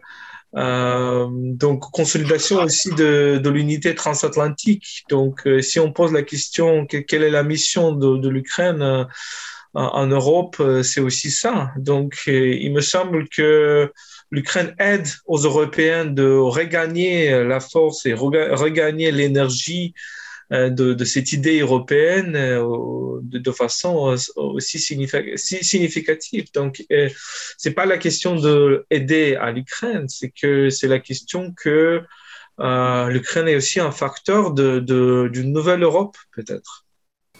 Euh, merci beaucoup, Volodymyr. Euh, Christian va te lire deux autres questions qui, étaient, qui sont sur le Zoom. Oui, deux, questions. Une première euh, de Yann Mince, euh, journaliste. Que disent aujourd'hui les partis et les responsables politiques en Ukraine qui, avant la guerre, étaient considérés comme proches de la Russie? Est-ce qu'ils se taisent ou est-ce qu'ils parlent publiquement? Et si oui, dans quel sens? Et ma, ma deux, la deuxième euh, question, je pense que Volodymyr, vous l'avez abordé déjà, euh, ce monsieur dit, ou cette dame, nous imaginons l'ampleur de la propagande pro-Poutine en Russie, mais que pense au juste la population russe de cette guerre et des pays opposés à leur président? Alors c'est peut-être pas une question très simple pour vous parce qu'elle concerne plus la, la, Russie que, l'Ukraine, mais enfin on vous la pose euh, quand même. Sentez-vous à l'aise éventuellement si vous ne pensez, si vous pensez ne pas pouvoir y répondre, de nous le dire. Pour la Russie, on, fait, on sait les, euh, les sondages publics. Malheureusement, ils sont très, euh, très mauvaises. Donc, euh, et les sondages d'Oftsiom, qui est un, qui est une organisation plutôt pro-Kremlin, et les sondages de Levada Center nous disent que autour de 70% des, des, des Russes soutiennent la guerre. Et euh, vous avez vu que les médias indépendants, plus ou moins indépendants russes, comme Dost, comme Echo Moskvi, ont été coupés. Donc, euh, les réseaux sociaux euh, globaux comme Facebook, Twitter, euh, YouTube, et ce qui me frappe, ce qui me surprise, même TikTok, ont été coupés en Russie ou bien limités dans leur, leurs opérations c'est-à-dire le vacuum d'information est énorme. En russe, on, fait, nous à Ukraine World, on a, on a compris ça parce que notre Twitter est en anglais, donc il est 500 000, 100 000 maintenant 100, 000 des gens qui, qui, nous suivent. On fait en anglais, on fait un seul post en russe, un, un, appel pour des Russes de manifester contre la guerre. On était tout de suite bloqué en Russie, même avant le blocage de Twitter. Mais, mais on a reçu une lettre de Twitter en disant que Roskomnadzor euh, a adressé Twitter en disant que notre post, notre tweet, c'est un petit tweet, c'est trois lignes, euh, il viole les règles, les règles de la législation russe. Donc, euh, il, la, la, la, la, vérité sur la guerre est considérée en Russie comme, un, comme une désinformation. Et vous pouvez avoir une, euh, quelques, quelques, quelques années en prison pour ça. C'est ce qu'on ce sait. Malheureusement, c'est comme ça. Et sur les partis, sur les partis euh, pro-russes Well, euh, ils se taisent, donc c'est très difficile d'être pro-russe. C'était très difficile d'être pro-russe euh, à partir de 2014, mais maintenant c'est encore plus difficile. Mais vous avez vu une demande de M. Poutine qu'il euh, veut un nouveau gouvernement en Russie euh, dont la tête sera M. Yuri Boyka, qui est un homme politique pro-russe le plus populaire en Ukraine. Bon, le plus populaire, c'est-à-dire 7 ou 9% avant la guerre. Je crois que maintenant, c'est beaucoup plus bas. Et euh, M. Boyko est, très lié avec M. Firtash, notre oligarque euh, pro-russe et euh, qui, qui, fait le business avec du gaz. Ils disent rien presque, donc on, on, les voit, on les voit pas dans les dans les dans les dans l'information. Ce serait vraiment intéressant de voir ce qu'ils disent parce que je ne crois pas qu'ils j'ai vu même que M. Boyko était critique par rapport à l'invasion, mais, mais ça serait très intéressant vraiment de voir. Euh, je, peux donner maintenant la parole à Tetiana et essayer de, de voir sur l'Internet qu'est-ce qu'ils disent. Peut-être je vais revenir. Je reprends là, là où Vladimir euh, s'est voilà, arrêté. Est-ce que la connexion est bonne? Oui. Oui, oui, oui, oui. D'accord, d'accord. Donc euh, la réponse pour les partis politiques, voilà. Donc on a vu Boyko. Bon, je, je vous euh, une illustration, si vous voulez, une anecdote, euh, voilà, qu'on a vu dans les actualités. Monsieur Boyko était arrêté par la défense territoriale hier et euh, donc la défense territoriale qui est euh, imaginée dans un état euh, un peu en colère, n'est-ce pas, aujourd'hui, parce que Boyko est connu par ses propos pro-russes. Ils l'ont arrêté, ils ont dit qu'on te laisse partir, on te laisse passer si tu dis, oh, comment dire ça, si tu, si tu dis comme le, le fameux slogan de d'Ouligan de Kharkov, euh, Yulia doit connaître euh, sur Poutine en fait. Donc, et Boyko a refusé, a refusé de le faire, mais il a dit en même temps que je reconnais aujourd'hui que la Russie est un pays agresseur, c'est un pays qui fait la guerre. Je pense que euh, donc la même expérience malheureuse a eu donc le député Shufrich, Nestor Shufrich, il y a quelques jours aussi, il était sévèrement battu et arrêté par la défense territoriale mais il est en vie parce qu'il se prenait en photo. Après, il y avait un soupçon qu'il photographiait des positions de, de checkpoint. Euh, je pense que politiquement, l'histoire est très claire, en fait. Donc, c'est, euh, il n'y a aucun, euh, aucun pouvoir pro-russe n'est plus possible en Ukraine. Soyons euh, clairs ici. Déjà, ils ont beaucoup perdu en 2014 puisque après l'annexion de la Crimée, l'occupation de Donbass, c'était clair. Ils ont, la Russie avait perdu l'Ukraine politiquement en 2014. Mais après l'horreur qu'on est en train de vivre, je pense que cette colère, cette rage qu'on a contre les Russes, ça va se, ça va durer pendant des décennies. Donc, ça va durer déjà pour nos enfants et pour nos, petits-enfants. Et donc, ça concerne tout le monde, qu'ils parlent russe, qu'ils parlent ukrainien, qu'ils aiment Shevchenko ou qu'ils aiment Pushkin. Cette euh, colère, cette rage, elle est anonyme, elle est vraiment à, elle, unit tout le monde parce que tout le monde est victime dans cette attaque terroriste de la Russie. Tout le monde peut être victime et les enfants de chacun peuvent périr euh, dans les bombardements.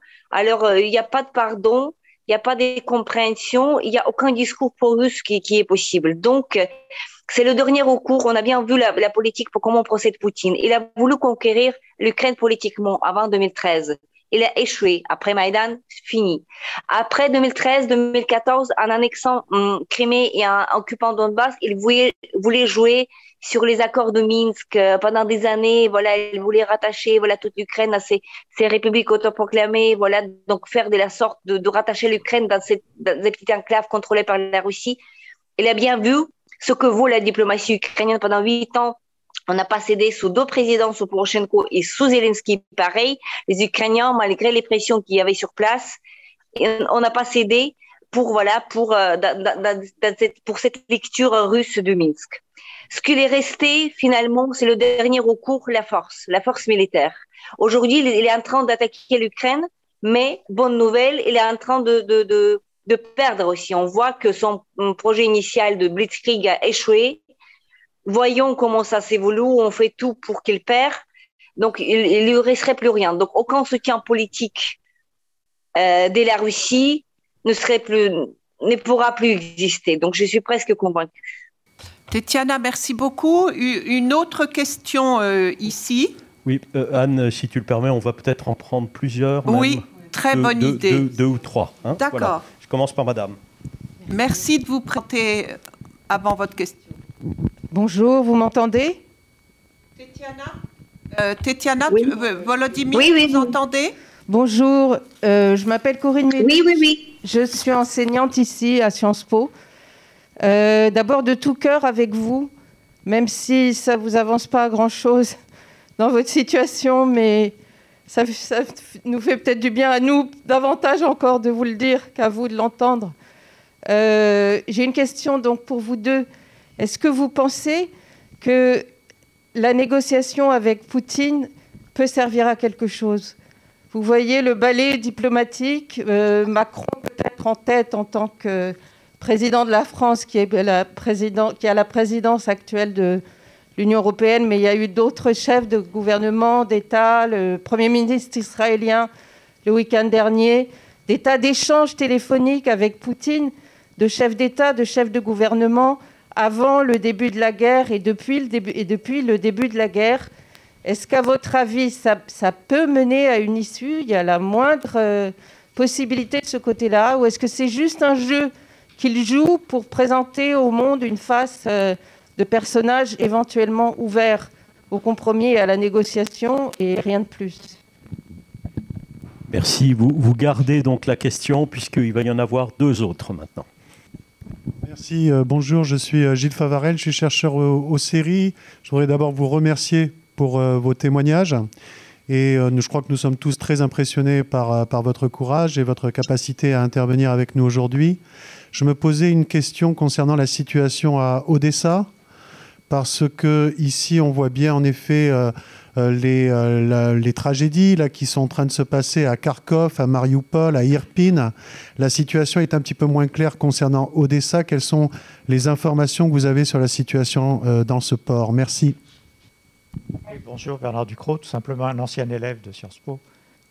Est-ce que les accords de Minsk, de Minsk méritaient le nom d'accord? Car nous avons une très grande mauvaise conscience, nous, Allemands et Français, sur notre incapacité démontrée à avoir mis en place une solution qui sait avoir été négociée. Est-ce qu'il y avait véritablement eu accord ou non? Euh. Voilà, donc je, m'arrête là pour, euh, pour les questions. Je repasse la parole à Anne. Euh, Tetiana et Volodymyr, on vous repasse la parole pour ces, pour ces trois questions. Oui, tu commences, moi quand je commence, je commence. Négociation avec Poutine, euh, il me semble qu'il ne font aucun sens parce que, bon, on, a parlé de, des risques de l'escalade, etc. Mais il faut comprendre que euh, si Poutine euh, garde l'Ukraine, pas garde, mais comment dire, occupe l'Ukraine ou détruit l'Ukraine, euh, la guerre avec l'OTAN, c'était inévitable. Parce qu'il a dit euh, clairement que son but, c'est de renverser l'ordre international. Je pense que euh, vous, dans les pays de l'OTAN, doivent être aussi clairvoyants que nous, les Ukrainiens, étaient à 2008. Je me rappelle, cette information. En août 2008, on était avec Tetiana en vacances. Et puis mon, mon ami m'a appelé en disant que les Russes ont attaqué la Géorgie. Et c'était clair pour nous que l'Ukraine sera euh, suivante. C'était clair, absolument. C'était absolument clair. je me rappelle que, mes, euh, mes bras commencé à trembler parce que j'ai compris très clairement ce que ça veut dire. Et je pense qu'il faut être clairvoyant de, votre, de votre côté aussi, parce que Poutine a annoncé ça. Il a annoncé finalement son ultimatum à l'OTAN, c'est aussi une déclaration de la guerre éventuelle.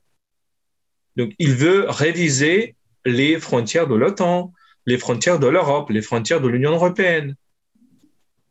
Est-ce qu'on doit parler avec lui? Je pense que euh, c'est une déclaration de guerre et c'est la question pour vous, euh, pour l'Europe. Dans quelle façon vous menez cette guerre aussi? Donc là, maintenant, vous menez cette guerre de façon économique, ça c'est très bien. De façon de l'aide militaire aux Ukrainiens, ça c'est aussi très bien. Mais on a besoin de plus cette aide militaire. Si par exemple l'idée de fermer le ciel n'est, au ce moment-là, n'est pas si n'est pas si compris peut-être ou appris euh, aux États-Unis en Europe. Bon, ce que ce que l'Ukraine a dit aujourd'hui, c'est que si on peut pas fermer le ciel du de l'OTAN, il faut donner euh, plus des armes anti-aériennes, plus de des avions aux Ukrainiens parce que vous voyez, les Ukrainiens ne fuient pas. Ils battent comme comme incroyable contre l'armée qui est beaucoup plus forte techniquement que, que l'armée ukrainienne. Et bien sûr, le, courage est énorme. Donc, vous parlez de courage de nous, de Tetiana et de moi. Notre courage n'est rien par rapport au courage de nos combattants, de nos, nos soldats qui meurent euh, chaque jour, malheureusement, avec des civils aussi. Donc, euh, voilà, je pense pas que les négociations font, font quelque sens. Euh, Volodymyr, je t'interromps juste une seconde parce que c'est la même question. Tu ne, vous ne pensez pas très efficaces visiblement les négociations avec les Européens. Est-ce que vous pensez que d'autres États pourraient être plus efficacement médiateurs? Et nous pensons bien sûr à la Chine. Est-ce que vous attendez quelque chose de la Chine? Je ne sais pas, je ne connais pas la Chine, je ne suis pas spécialiste en Chine. Euh, je pense que je comprends la Russie un peu, je pense que je comprends l'Ukraine beaucoup mieux. Mais la Chine, j'en sais rien. On, voit que la Chine euh, ne vote pas pour condamner la, l'agression russe, l'invasion russe à l'Assemblée générale. On voit que les sondages en Chine nous montrent que ce sont l'opinion publique plutôt pro-russe. Donc, euh, peut-être ça, ça serait aussi intéressant de, d'engager la Chine parce que je suis pas sûr que la Chine euh, sera très intéressé euh, à cet état agressif et militaire euh, totalitaire qui devient la Russie. Euh, on a un autre médiateur qui est la Turquie. Donc aujourd'hui, il y a des négociations au côté de, au niveau du ministre des Affaires étrangères. La Turquie mène une politique très, comment, comment dire, très très à la turque. D'un côté, ils donnent des, des Bayraktar euh, pour les Ukrainiens. Ils sont très efficaces. Donc, ce sont des drones euh, qui détruisent beaucoup de, des équipements militaires des Russes. Mais de l'autre côté, quand on regarde euh, ce qui se passe dans les médias turcs, le narratif, c'est c'est plutôt en disant que les Russes vont écraser l'Ukraine très, très, très, très vite selon mes, connaissances, peut-être je me trompe. On essaie d'ailleurs de donner des interviews aussi à, à, la chaîne turque. Euh, mais, euh, mais la Turquie, les Ukrainiens sont ouverts à tout, vous voyez. Donc, euh, il faut aller en Biélorussie, qui est aussi un côté de, maintenant du conflit, la Les Ukrainiens vont en Biélorussie pour négocier. Euh, il y a une proposition de parler avec, euh, avec Erdogan, bah, pourquoi pas. Mais je pense que le, le plus important, ce qui se passe, euh, ce qui se passe dans le champ, dans le champ des batailles, et il faut dire, je pense que Tetiana aussi a dit déjà que les Russes ont beaucoup de pertes, beaucoup de pertes. Il y a des milliers de, soldats qui sont tués. qui ont été tués. Il y a des, dizaines des, avions, des dizaines des hélicoptères, des, centaines des, chars. Et je pense que ça, c'est très important. Ça montre la capacité des Ukrainiens aussi de, résister.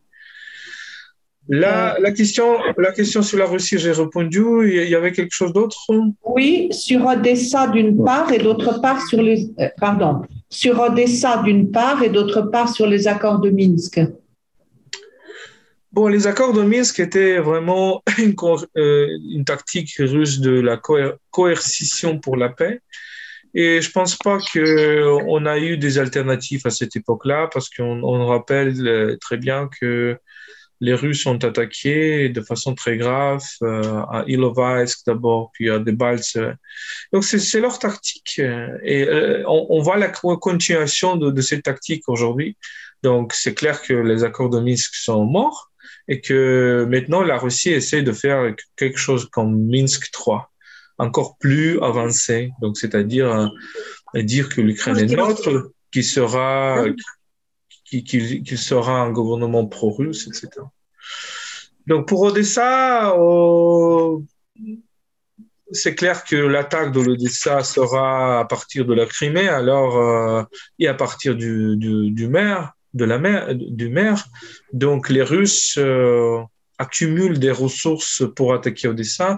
On peut avoir aussi une attaque de Transnistrie, mais en Transnistrie, il y a, je pense que 1000 quelque chose de soldats russes et en plus 6 ou 7 000 des soldats de Transnistrie lui-même. Donc, euh, c'est une force qui, qui n'est pas si, si grande, mais c'est une force, bien sûr, qui peut aider aux Russes d'encirculer Odessa. Et on voit Odessa, euh, la ville se prépare à une défense. D'accord. Alors, nous, nous avons plus beaucoup de temps. Nous ne voudrons pas, voudrions pas abuser de, votre temps. Euh, est-ce qu'il y a d'autres questions dans, la salle? Euh, non, plus d'autres questions dans la salle. Moi, en fait, j'ai deux. Yulia, peut-être. Euh, je voulais vous poser la question parce que à la fois vous êtes tous les deux chercheurs, mais aussi journalistes, et vous faites un énorme. Vous avez toujours fait ce, travail d'information et de communication autour de ce que c'est l'Ukraine, les Ukrainiens, euh, leurs diverses formes d'engagement. Euh, on voit de nouveaux projets en fait émerger aussi avec les débuts de l'invasion russe. Euh, autour de ce travail d'information et surtout autour de, travail de communication en direction de la Russie et des citoyens russes. Et je voudrais, voilà, est-ce que vous pourriez nous, en dire quelques mots? Euh, peut-être vous ne participez pas directement, mais vous pouvez quand même nous, voilà, nous, parler, nous raconter cette, partie aussi du, travail d'information réalisé du côté ukrainien. Euh, euh, merci beaucoup, Yulia. Je vais passer la parole à, Christian pour une autre petite question. Je vois qu'il y a quand même une autre question dans la salle. Moi-même, j'en ai une autre petite. Et après, nous allons vous libérer parce qu'on vous a pris beaucoup de temps et, donc je, pense qu'il faut savoir euh, quand même s'arrêter, bien qu'on aimerait passer encore plus de temps avec vous. Christian Oui, Vodomir, vous avez évoqué 2008, euh, l'entrée euh, des troupes russes en Géorgie.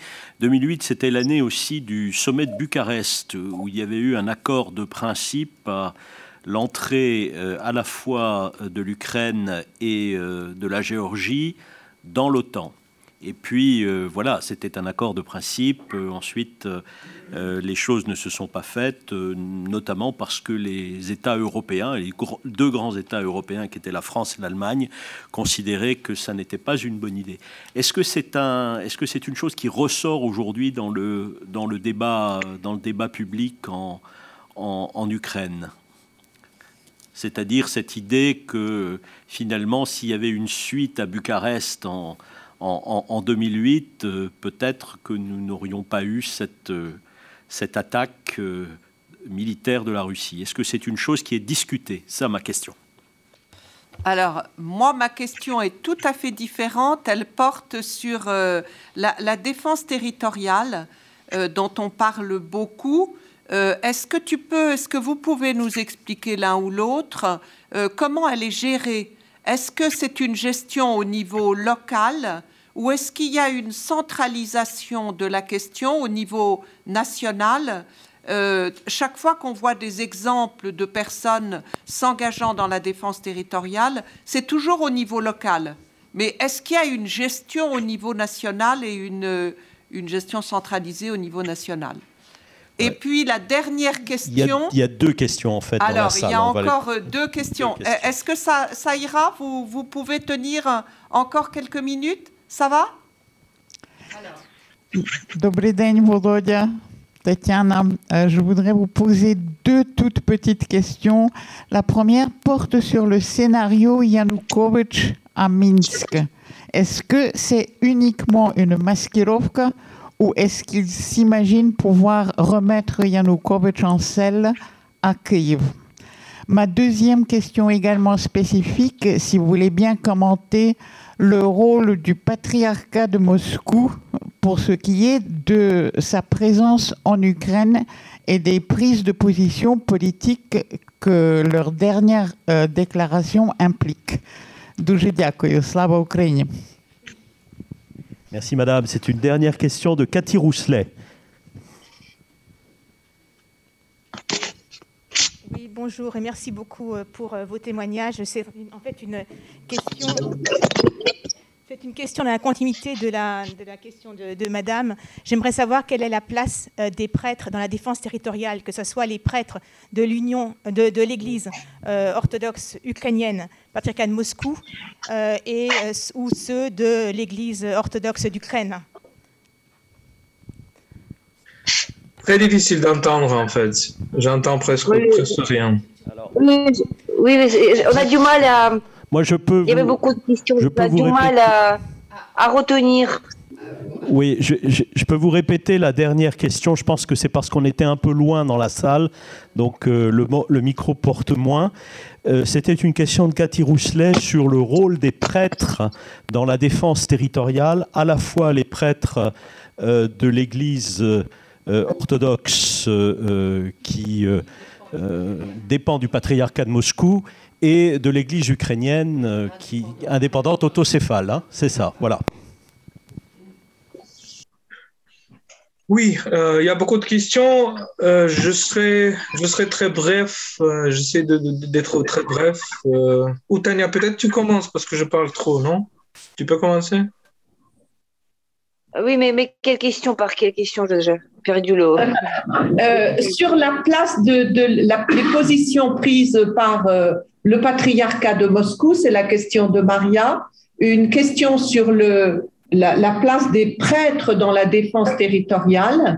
Alors ça, c'est deux questions sur l'Église. ok, ok, je prends ça, d'accord. Voilà, je prends euh, voilà sur les églises. Donc on est en contact avec, euh, en tout cas on est euh, on est en contact avec plusieurs chapelains. Il faut savoir que ce mouvement de, chapelains, c'est-à-dire les prêtres présents à l'intérieur de l'armée qui soutiennent les soldats, c'est un mouvement très important euh, depuis 2014 parce que plusieurs d'entre eux euh, ont passé des mois hum, à Donbass et ce que je vois aujourd'hui, c'est qu'ils sont toujours euh, présents dans l'armée et aussi dans la défense territoriale.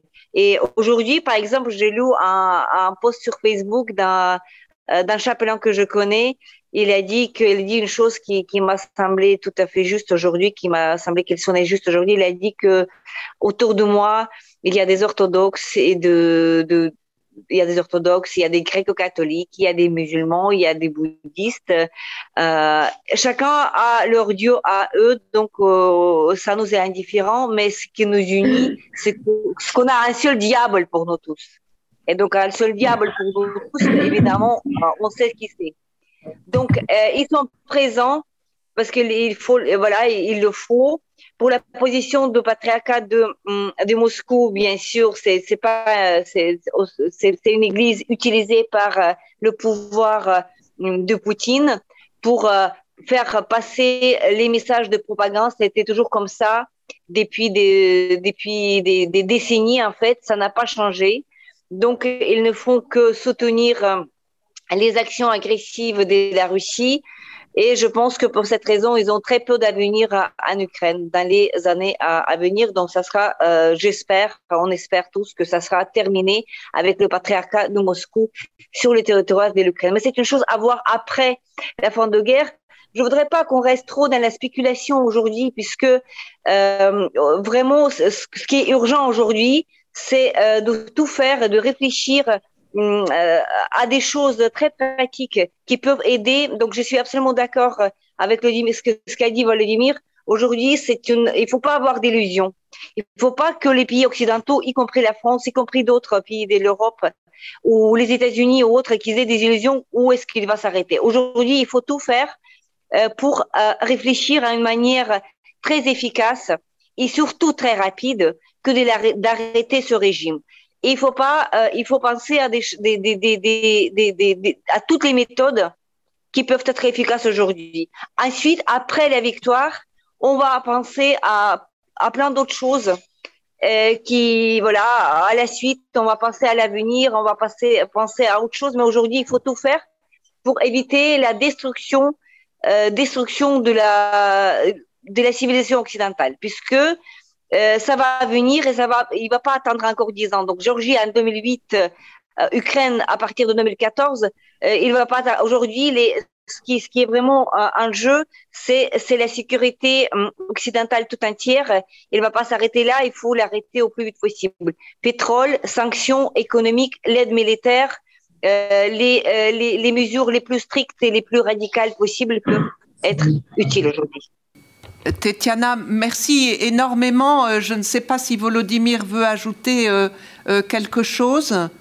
Oui, alors pour le temps, oui, c'est discuté, bien sûr. Euh, il faut aussi voir ce sommet de Bucarest. Il y a deux interprétations de ce qui s'est passé. Une interprétation russe, c'est que l'Ukraine et Géorgie ont, ont, ont reçu euh, la perspective de l'adhésion, la perspective très claire.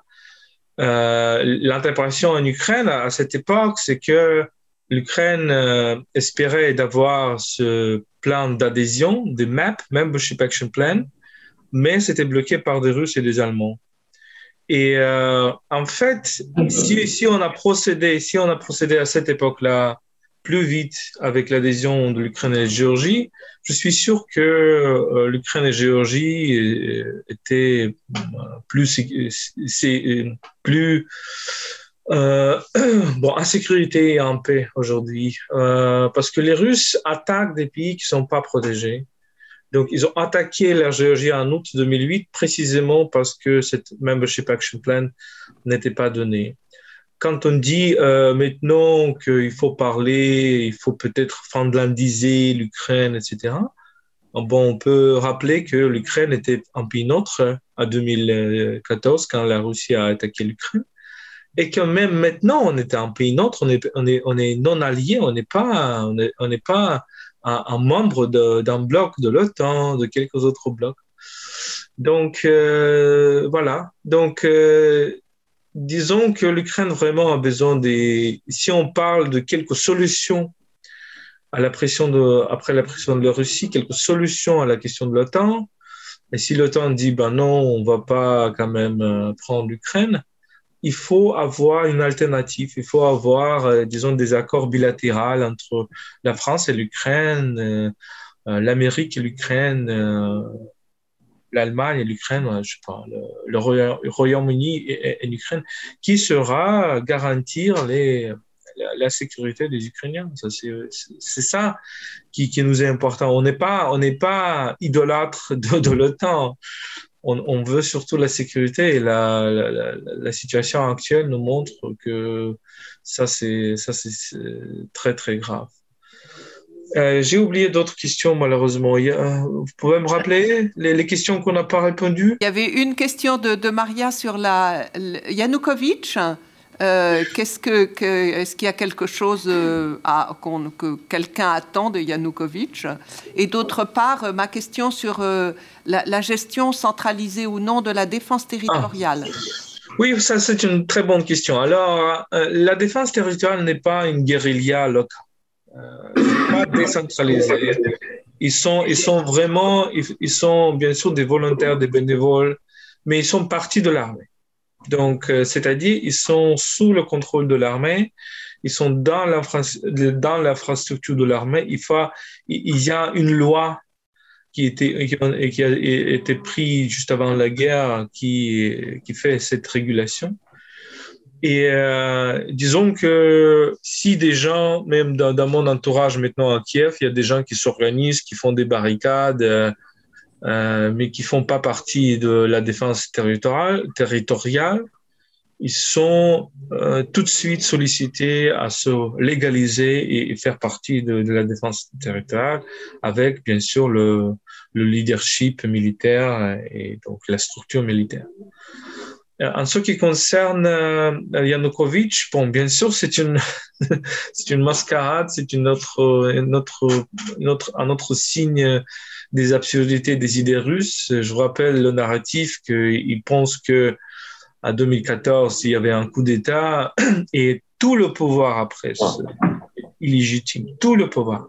Donc, euh, les Russes qui, qui n'ont pas l'élection démocratique et libre disent aux Ukrainiens que euh, les, les, élections démocratiques et libres qui ont été en Ukraine après, après 2014, euh, c'est une continuation de, de, du coup d'État. Même si on accepte l'interprétation que le Maïdan, la révolution de la dignité et la fille de Yanukovych, c'est un coup d'État, bien sûr, on n'accepte pas cela.